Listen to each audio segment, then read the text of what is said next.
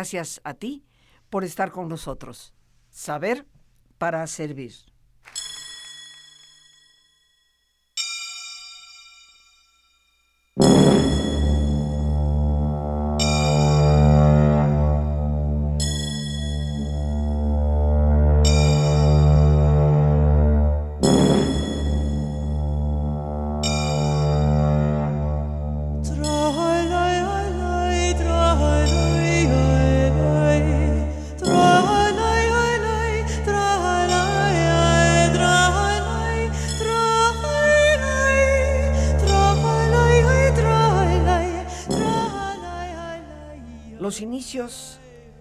Cultura, muy asociada con esa cuenca mediterránea de Siria, Babilonia, pero que eventualmente va a ser dominada por lo que se convierte en la cuna y el inicio de la cultura occidental. El mar Egeo, sus islas y eventualmente las grandes ciudades griegas. Hoy en Jueves Cultural hemos titulado a nuestro programa Grecia antes de los griegos. ¿Qué pasaba en esa zona del mundo? ¿Qué arte extraordinario nos han dejado que todavía podemos contemplar? ¿Y quién mejor para hablarnos de esto que el doctor Esteban Calderón? Nos da un gusto enorme que nuevamente esté en nuestro programa. El doctor Esteban Calderón, como sabemos, pues tiene originalmente una eh, licenciatura de la Universidad Nacional Autónoma de México en todo lo que es leyes para el patrimonio cultural. Hizo una maestría en Europa como curador de museos y tiene un doctorado en historia del arte también de la Universidad Nacional Autónoma de México un gran amigo de este programa a quien siempre le damos las gracias por acompañarnos. Esteban, una vez más me da muchísimo gusto que nos estemos reencontrando y que con esta generosa disposición tuya eh, pues nos estés obsequiando esto, que es la cuna, estarás de acuerdo conmigo, de lo que es Occidente, su cultura, su arte, y que ha ido permeando hasta el presente. Grecia antes de los griegos. Bienvenido, Esteban. Rosita, muchas gracias por la invitación a tu programa. Y hoy, pues bueno, viajaremos en el tiempo y en el espacio para ir, como tú has señalado, a una de las cunas de la civilización occidental, como es el ámbito de lo griego. Pero hoy, pues bueno, estas tierras vieron civilizaciones, culturas y extraordinarias muestras de arte antes de la llegada de los dorios y de los comienzos propiamente del mundo griego. Eh, hablar, pues bueno, en este periodo sobre todo nos centraremos del 3000 al año 1000 antes de Cristo. Eh, el año 1000 es el parteaguas justamente cuando se da esta invasión de dorios, que son uno de tantos pueblos indoeuropeos que habrán de colapsar, de destruir lo que encontraron eh, la civilización micénica, eh, que se corresponde a lo que se canta en la Iliada, en la Odisea, en todos estos poemas eh, épicos y también en el ámbito de la tragedia griega. Ese es el mundo prehelénico. Eh, compuesto, se puede decir, por tres periodos o por tres grandes culturas. En primer lugar, lo que se conoce como la civilización cicládica. Cicládica porque se floreció en el archipiélago de las Cícladas, que son islas que se encuentran en el mar Egeo, entre ellas Míconos, Paros, Milo, eh, Amorgos, eh, Tera, la hoy conocida como Santorini, también pertenece a estas Cícladas. Eh, posteriormente, la civilización minoica o cretense. Creta es una tierra llena de mitos, como veremos. Y finalmente, la civilización micénica, que también nos lleva al mundo de la mitología, ¿verdad? Porque recordarán ustedes que la figura central de Micenas es Agamenón, quien habrá de eh, ser el líder de los griegos eh, en esta eh, pues muy conocida guerra de Troya. Pero bueno, el punto de partida será la civilización cicládica. Esto no quiere decir que obviamente las tierras griegas no hayan tenido un paleolítico, un neolítico, porque de hecho tenemos ídolos hechos en mármol, en mármol, perdón, en estas tierras desde el quinto milenio antes de Cristo, pero bueno, la civilización cicládica se va a dar mm, del 3000 al 2000 antes de Cristo. Su arte, curiosamente, nos resulta lejano en el tiempo, pero cercano en cuanto a sus características, mucho más que el arte clásico, por cierto. Eh, se trata sobre todo de ídolos, ídolos femeninos, ídolos masculinos también, pero sobre todo ídolos femeninos, que se caracterizan por una simplificación verdaderamente audaz de las formas. Por eso les digo que se encuentra muy cerca de nuestra sensibilidad moderna. De hecho, pues bueno, la gran figura o el padre de la escultura moderna que es Constantin Brancusi, en gran medida su arte, esa simplificación que hace de las formas, pues está emparentado con este arte tan temprano. Fíjate que en una ocasión estando en, en Grecia, eh, tuve la oportunidad de comprar una pequeña escultura cicládica eh, en sus formas, copia de un original, obviamente, y es prácticamente idéntico al pensador de Rodin, nada más que con una figura mucho más simple, pero es el hombre sentado, apoyando su barbilla sobre su mano en la posición exacta del pensador. Y me impactó porque efectivamente, como tú y yo lo hemos comentado, para mí el arte cicládico es arte casi moderno. Así es, y de hecho, bueno, no solamente Brancusi, sino también un artista muy cercano a nosotros, porque vino aquí a México y aquí murió, Wolfgang Palen. Pues bueno, él fue coleccionista justamente de estas figuras cicládicas y alguna época de su obra las figuras que aparecen tienen todo que ver con estas eh, obras. Modigliani, también. Esos cuellos tan alargados que vemos en las pinturas de Amadeo Modigliani, pues también encontramos algo similar en estas figuras hechas en mármol que se produjeron, estamos hablando, insisto, del 3000 al 2000 antes de Cristo, eh, mucho antes, desde luego, del siglo de oro de Pericles. Entonces, bueno, no deja de ser interesante que el primer arte eh, resulte tan audaz en cuanto a la simplificación. Una palabra clave para poder entender el arte griego es la palabra mímesis. El arte mimético es aquel que copia, que reproduce la realidad. Claro, en la época clásica es una reproducción idealizada, embellecida de la realidad, pero el arte cicládico es un arte que no es mimético, es decir, es un arte que se acerca más a la abstracción, a la simplificación. Se trata, como ya señalé, sobre todo de ídolos femeninos. Eh, muchas veces lo único que vemos en los museos son las cabezas, con narices muy alargadas y ni siquiera la presencia de los ojos. Y ya nos comentabas que esta Grecia antes de los griegos, estamos hablando del 3000 al 1000 antes de Cristo, y nos has hablado de tres civilizaciones, la cicládica, la minoica o cretense y la micénica. Y hablando específicamente de la cicládica entre el 3000 y el 2000 antes de Cristo, pues nos dices que se sale de lo que sería el arte mimético. Y pues recordemos que lo mimético cuando se habla de animalitos miméticos es porque se adaptan en sus colores, en sus formas, a las ramas de los árboles o a la hierba para no ser distinguidos, copian de alguna manera la realidad. Tal vez por esto, no siendo mimético, el arte cicládico de las Cíclades, este conjunto de islas en el mar Egeo, eh, parece ser tan moderno porque el arte moderno tiende a ser abstracto, no pretende copiar la realidad. Un arte verdaderamente muy significativo. Así es, es justamente esa la razón. Entonces, en esta eh, civilización cicládica eh, encontramos estos ídolos hechos en mármol. Estas islas son muy abundantes en mármol. Eh, predominan los ídolos femeninos. No todos, vamos, hay diferentes grados de abstracción, de simplificación, hasta llegar a algunos que parecen formas de violín. Otros simplemente son los rostros con la nariz recta, alargada, donde no aparecen ni siquiera los ojos esbozados. Probablemente estarían pintados.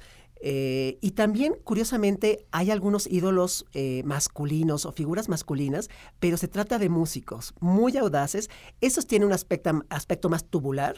Hay alguno muy famoso que está tocando una lira y que echa la cabeza hacia atrás como preso del deleite de la música que está tocando, algún flautista, pero bueno, en general se trata de eso, de ídolos en en mármol de pequeñas dimensiones. Ahora, eh, la siguiente civilización que queremos enfatizar es la cretense, la minoica. En este caso estamos hablando más o menos del 2500 al 1100 eh, en la isla de Creta. Creta es una isla muy grande, a diferencia de estas islas Cícladas. Eh, se encuentra al sur de las Cícladas. La civilización minoica, bueno, ya el nombre nos resulta muy familiar. ¿Se acuerdan ustedes del rey Minos, del Minotauro, eh, de Pasifae? El toro es un animal muy presente en la mitología de Creta. y bueno, de hecho ya ahí hay una clave porque acuérdense que este laberinto donde habitaba este monstruo que era mitad humano y la parte superior, la cabeza era de un toro, habitaba en un laberinto. Y curiosamente, si algo caracteriza la arquitectura de esta civilización, es que sus palacios no tienen una disposición muy simétrica, muy racional. Es decir, a diferencia de palacios contemporáneos como podría ser el de Mari en Siria, donde a partir de un patio se disponen de manera muy racional y muy lógica las habitaciones. En el caso de los palacios minoicos, más bien tienen ese carácter laberíntico que puede ser el fundamento histórico de este mito del laberinto y del minotauro que habitaba en él. Ahora, los minoicos fueron una civilización de comerciantes. Eh, en ese sentido, en la isla de Creta existen varios palacios como el de Nosos, el de Malia, el de Faistos, que en realidad, pues bueno, tenían un aspecto autónomo. Lo que llama la atención es que no es una arquitectura que esté amurallada, lo cual quiere decir que se sentían muy seguros o que su vocación no se inclinaba hacia la guerra, sino que ejercían más bien un dominio comercial en todas las islas eh, cercanas.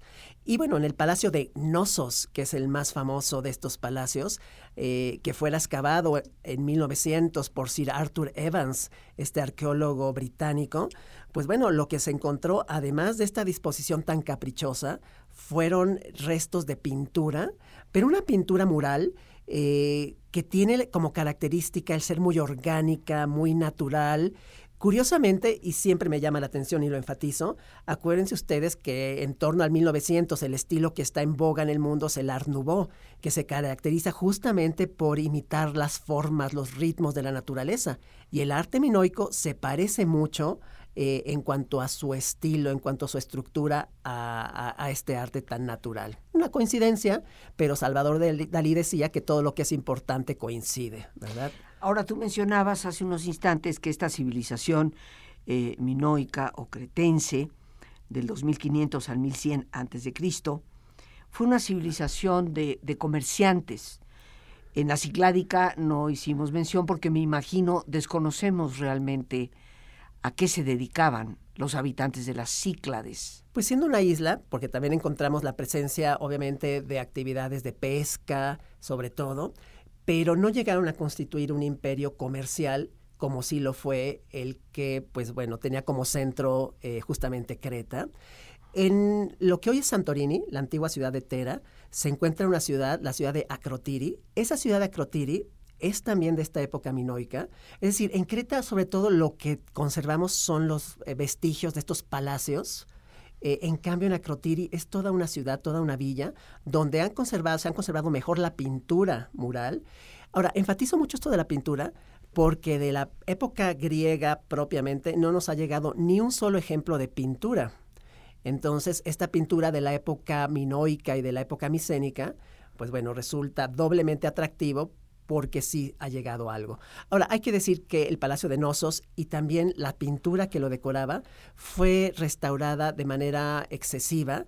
Eh, acuérdense, bueno, estamos hablando de los comienzos de la arqueología. Entonces, bueno, realmente a partir de unos cuantos vestigios se ha inclusive podemos ir rehecho en gran medida muchas de estas pinturas. Hay una muy famosa que es una escena de tauromaquia, pero a diferencia de la tauromaquia actual, que es tan salvaje, tan cruenta y tan inaceptable, la de los minoicos más bien era eh, una serie de suertes acrobáticas. Entonces lo que vemos es la embestida de un toro y vemos a muchachos y muchachas que están haciendo piruetas, saltos, eh, Para este evadirlo. Más bien es eso, es como una idea de evadir, de saltar, es acrobacia, más que propiamente un enfrentamiento cruento con el toro. Encontramos también, por ejemplo, en la sala del trono, que ha llegado hasta nosotros, la presencia de seres fantásticos como grifos y también motivos vegetales, pero lo que enfatizo es que sus tallos se comportan de una manera muy natural, a diferencia del arte egipcio, que es contemporáneo. En el arte egipcio, acuérdense que el canon, realmente la representación muchas veces es de una gran rigidez. O sea, los tallos cuando se presentan son muy verticales. En cambio, en el mundo minoico son orgánicos, sinuosos, más acorde con lo vegetal. También es famosa una serie de pinturas donde se encuentra eh, delfines y en la cerámica minoica que también nos ha llegado, cerámica de una altísima calidad, sobre todo la, que la cerámica de Camares. Camares es una cueva que se encuentra en Creta. En esa cueva se encontraron ejemplos perfectamente conservados de esta cerámica. Eh, se llama también cerámica de cáscara de huevo porque las paredes son muy delgadas, lo cual es una proeza técnica, no solamente el hacerla, sino el que por fortuna ya ha llegado a nosotros. Y los motivos eh, son pulpos, calamares, algas, Delfines. delfines. Sí, el mundo minoico es un mundo que está de cara al mar y a los seres que lo habitan. Bien amigos, listos ya para relajarnos. Como es nuestra sana costumbre, te pedimos que te pongas cómodo y si te es posible hacer el alto completo y total, qué mejor que cerrar tus ojos. En una posición cómoda y con tus ojos cerrados, toma conciencia de tu respiración. Siente el entrar y el salir del aire en tu cuerpo e imagina cómo al inhalar, así como llevas oxígeno a tus células, inhalas también serenidad para tu mente. Al exhalar, así como tu cuerpo se libera de toxinas, imagina que tu mente se libera en ese aire que exhalas de todas las presiones y todas las tensiones. Respira profundamente. Y concentra tu atención en tu cuero cabelludo. Relaja todos los músculos que cubren tu cabeza.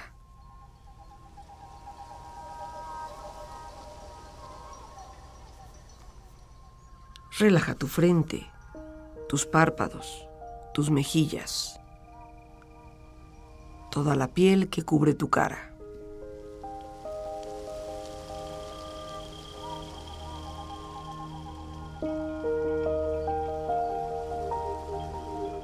Relaja tu cuello y tu garganta.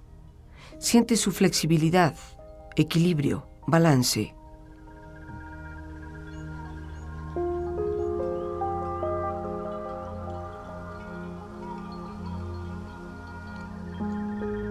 Relaja tus hombros, brazos y manos, así como tu espalda.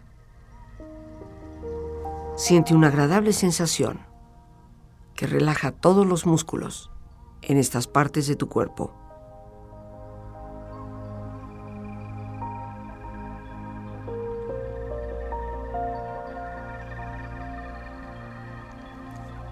Relaja tu pecho, exterior e interiormente relajando todos los músculos, imaginando a todos tus órganos internos funcionar rítmica y saludablemente.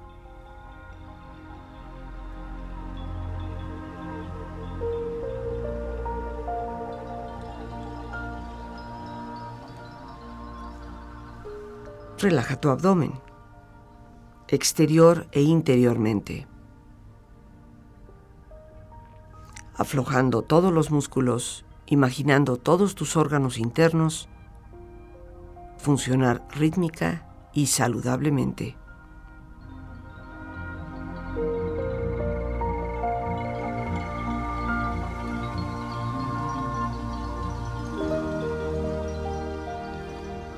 Relaja tus muslos, tus rodillas.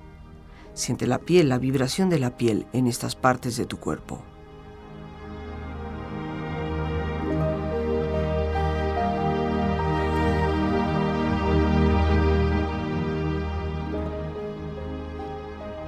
Relaja tus pantorrillas y tus pies.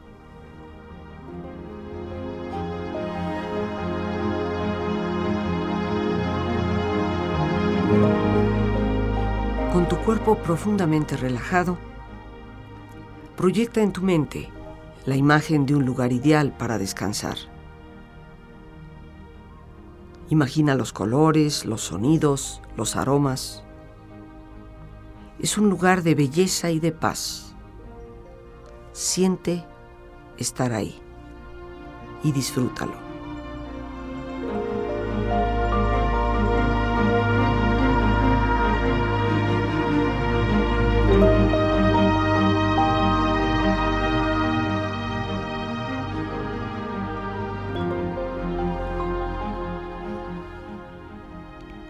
con tu cuerpo relajado y tu mente serena,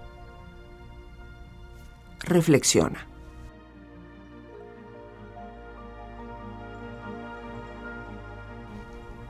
El arte es la forma de expresar lo que no podemos con palabras o con actos. El arte es la expresión máxima del alma. El arte triunfa sobre la ciencia al quedarse esta muda ante las preguntas realmente importantes. El arte es algo que se piensa, se vive y se siente, que se ama, se respira, se observa, se toca y muchas veces se entiende.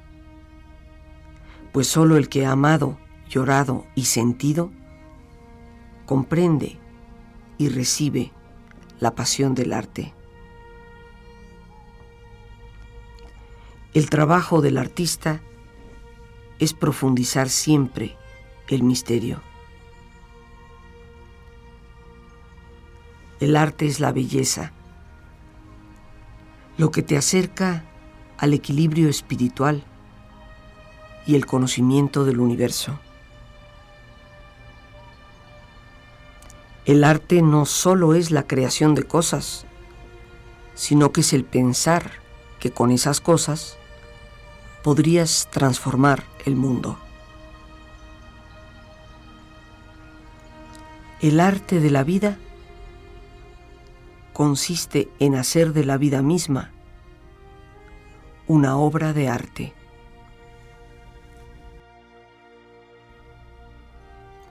Respira profundamente.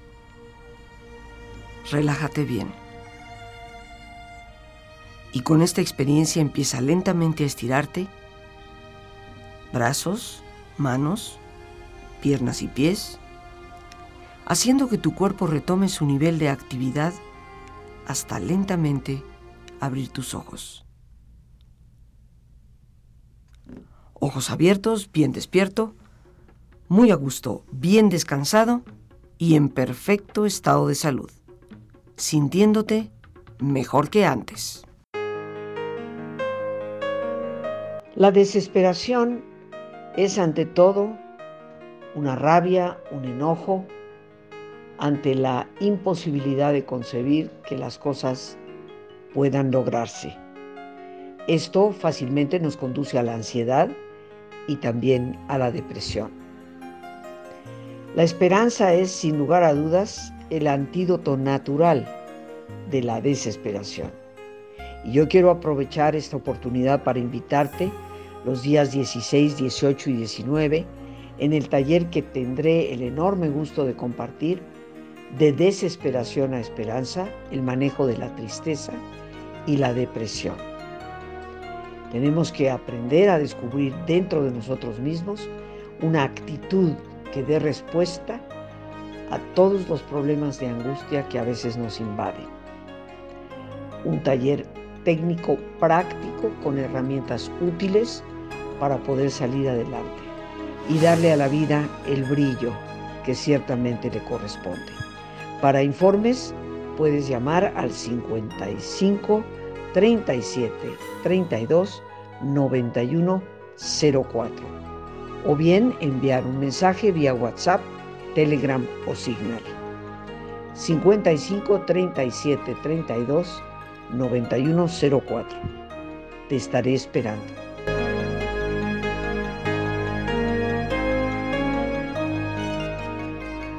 Y bueno, nos resulta fascinante, queridos amigos, el ir conociendo un poco de esa Grecia antes de los griegos con el doctor Esteban Calderón. Y yo de entrada les quiero recordar, hoy con tantas facilidades que tenemos a través de la tecnología, tengan la curiosidad de picarle arte cicládico y verlo. La curiosidad de picarle y poner arte minoico o cretense y verlo. Y esto nos ayudará en este conocimiento que lo que queremos en jueves culturales nos vaya enriqueciendo en nuestra propia cultura. Estamos todavía en esta segunda, este segundo antecedente que es lo minoico del 2500 al 1100 en Creta. Sí, y bueno, eh, hablando de la pintura mural, no puedo dejar de mencionar el famoso príncipe de los lirios. Eh, es una figura que nos recuerda la influencia de los egipcios. ¿Por qué? Porque aparece su rostro de perfil, el ojo de frente, el pecho de frente, las piernas de perfil, pero como ya señalé, el arte egipcio es mucho más rígido, eh, en cambio este príncipe de los lirios es mucho más sinuoso, mucho más orgánico, mucho más lleno de vida en ese sentido. Entonces, a pesar de esta influencia egipcia, es muy interesante cómo los minoicos supieron llenar de esta sensación de vida eh, el arte. Ahora, en los palacios también fascina el tamaño de las vasijas que se han encontrado en los almacenes. Entonces, a lo que voy es que estos palacios servían también como unidades económicas. Eh, pues bueno, también conservamos vasijas. Vasijas, hay una muy famosa, un ritón. Acuérdense que los ritones son vasijas en forma de animal. Eh, un toro con los cuernos de oro y la pieza hecha en sí de esteatita, es decir, de una piedra eh, fácil de trabajar. Pero bueno, a lo que voy es que es un mundo de monos, de delfines, de toros. Hay una sensación llena de vida eh, en este mundo minoico. Ahora, la civilización cretense pues también le llegó su momento de desaparecer y esto se ha explicado por la explosión de la cercana isla de Tera, que hoy es Santorini, y uno de los destinos turísticos más importantes del mundo, pero la antigua isla de Tera eh, en realidad es una isla volcánica que explota por ahí del 1500 antes de Cristo y no solamente es la explosión, sino el maremoto que causó. Entonces se piensa que el maremoto eh, destruyó la flota comercial de los minoicos. Entonces, eh, pues bueno, los destinos minoicos y los destinos de Tera están unidos en cuanto a la destrucción, en cuanto a la tragedia, en cuanto a esta catástrofe. También hay que señalar que Creta no es que haya desaparecido del todo la civilización, porque justamente Creta también será invadida por los micénicos, que será, bueno, la tercera de estos antecedentes, como tú has señalado, Rosita. Estos micénicos, pues bueno, habrán de reconstruir los palacios de Creta, pero cuando hablamos de la civilización micénica, nos centramos sobre todo en la ciudad de Micenas, eh, en la Grecia continental, que en la mitología fue gobernada por Agamenón, el hermano de Menelao. Recuerden ustedes que el troyano Paris se roba a Helena, la esposa de Menelao, y eso es lo que lleva justamente a Agamenón, el rey de Micenas, a encabezar toda esta alianza de ciudades eh, griegas en contra de Troya.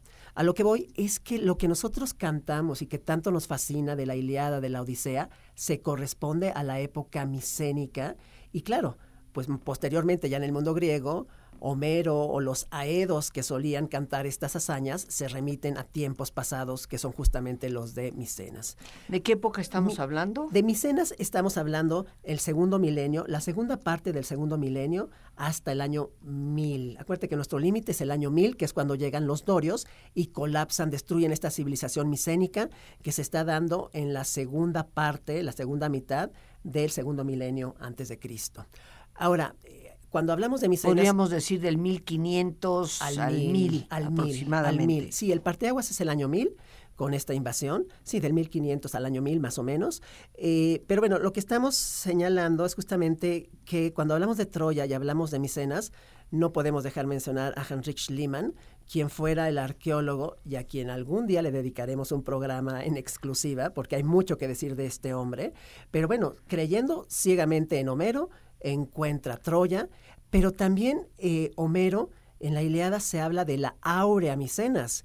Y Schliemann, cuando va a Micenas, va buscando oro. Y justamente lo que encontró fue oro, porque en las tumbas de la ciudad de Micenas encontró las máscaras hechas en este metal precioso que cubrían los esqueletos. Y claro, cuando él encuentra estas tumbas, Schliemann exclama, he visto el rostro de Agamenón.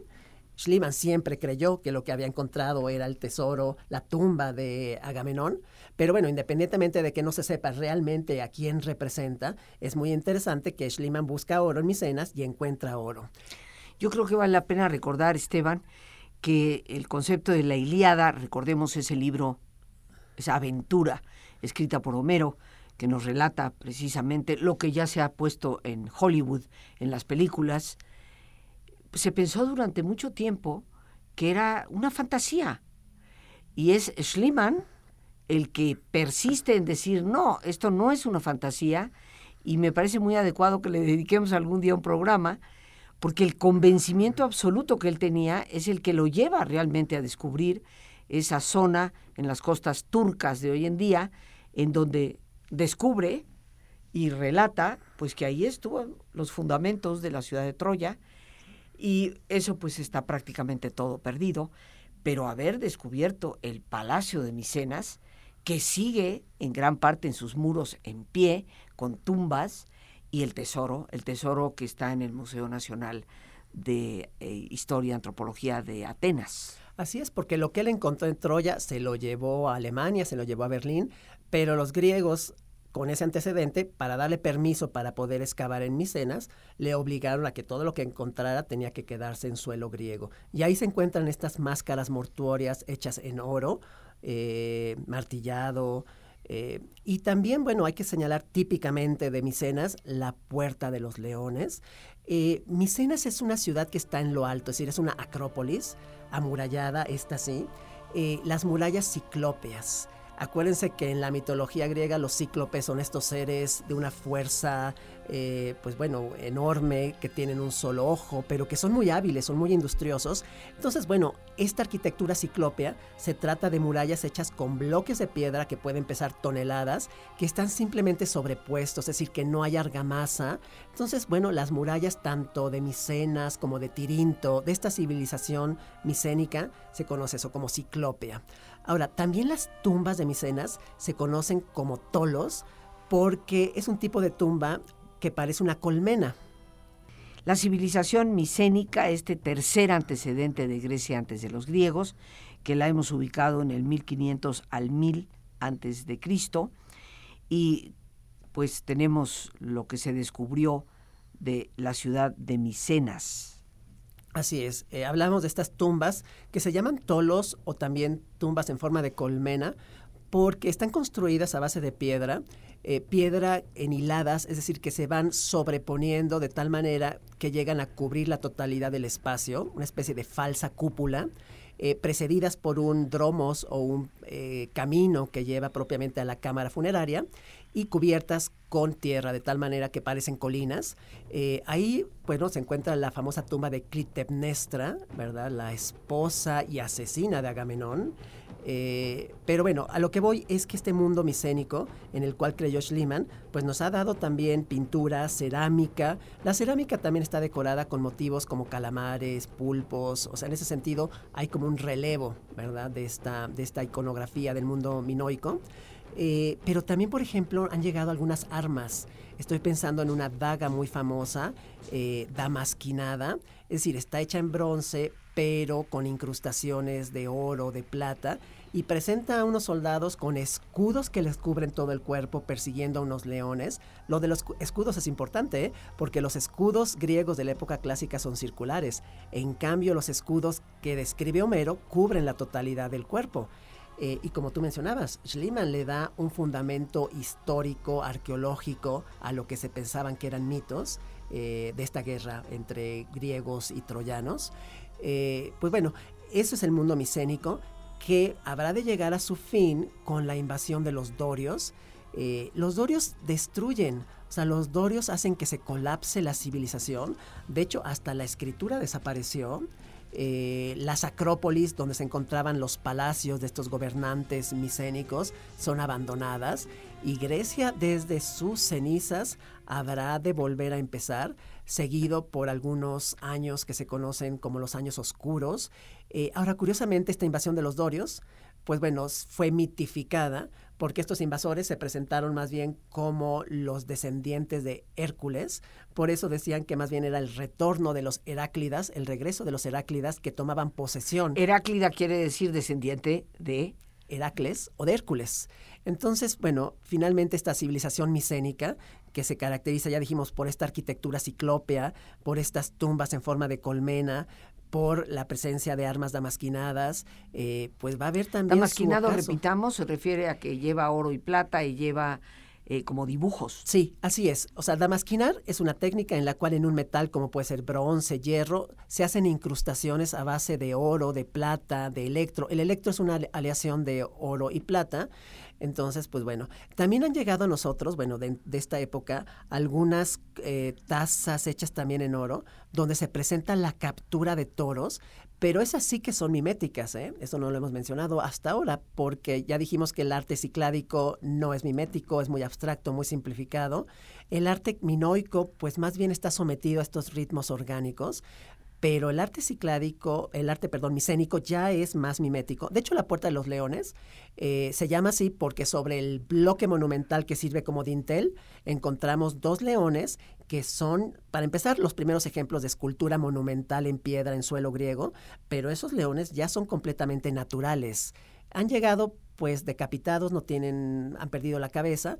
Eh, sí es una composición simétrica porque al centro vemos una columna que se parece a las minoicas, así las que hemos hablado del Palacio de Nosos, y flanqueándola pues estos leones eh, que servía como acceso monumental a esta ciudad amurallada de Micenas. De esta misma época pues se conserva en Tirinto, que es una ciudad que también fuera explorada por Schliemann, encontramos un poco la misma arquitectura. Se trata de murallas con estos grandes bloques de piedra sin argamasa, lo que sí en Tirinto, pues pasadizos dentro de estas eh, murallas. Entonces, pues bueno, serían como estos tres antecedentes del mundo griego, lo cicládico, lo minoico, lo micénico, eh, muy distintos en cuanto a su voluntad artística, como ustedes se pueden imaginar, eh, pero sí, lo cicládico es abstracto, lo minoico son estos ritmos orgánicos, pintura, muy importante la pintura minoica y los palacios, y lo micénico más naturalista, más mimético, eh, y finalmente, pues bueno, estos rostros en oro que piensen ustedes que ya el que hayan llegado a nosotros es una gran bendición, porque los, el pillaje lo primero que destruye, lo primero que roba, pues son justamente los tesoros. Y generalmente, como sucedió con mucho del oro que salió de México, lo funden para hacer otras cosas y se pierde, como tristemente perdimos aquí, pues todas esas artes de orfebres mexicanos en la época de los aztecas. Adiós, las gracias por este espacio que nos permite compartir a nuestro invitado el día de hoy y a ti el más importante de todos, una vez más, gracias por tu paciencia al escucharme y por ayudarme siempre a crecer contigo. Que Dios te bendiga.